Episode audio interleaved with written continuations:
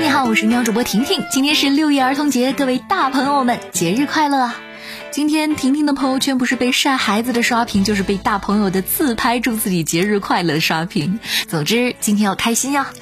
每到六一的时候，孩子们呢就会有各种的文艺演出等着他们。五月三十号，湖北咸宁一所幼儿园的六一文艺演出上，一位小萌娃边大哭边跳舞，登上了视频热搜。真的是哭得最凶，跳得最认真。虽然这位萌娃眼里含着泪，但是舞蹈动作一个都没有落下，坚持完成了表演。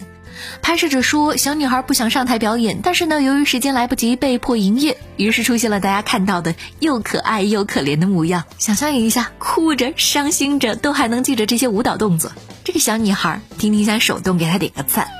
高考倒计时了，学校给高三生送年糕粽子，打气加油，寓意一举高中。距离高考仅剩下最后几天时间，南京第九中学为高三学生送上了年糕和粽子，用高粽寓意高中。每个教室里都散发着糕的香甜和粽子的清香。糕粽虽小，但是意义非凡。祝每一个高三学子在高考时能考出好成绩啦！日本一家企业研发出了一款可以吃的便签本。上市之后销量还不错，不少消费者还开发出了独特的食用方式。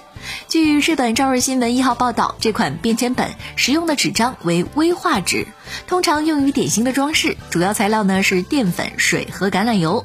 笔记本的尺寸为九厘米乘七厘米，包括香草、橘子、草莓、咖喱四种口味，还配有使用可食用墨水的笔，既方便使用也方便吃。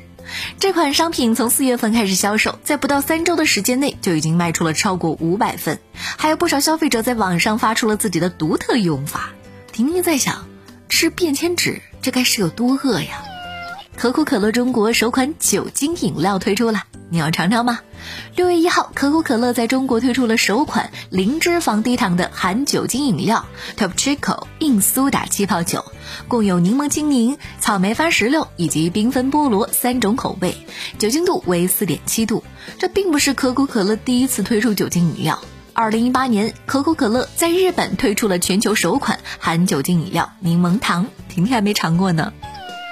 上海交通大学医学院研究人员的一项研究表明，在超重和肥胖的中国男性和女性中，大腿越粗患高血压的风险越低，而大腿围较小的人，女性小于五十厘米，男性小于五十一厘米，更容易血压升高。这项研究调查了九千二百五十名四十岁以上的中年男性和女性，记录了他们的腿围与血压数据。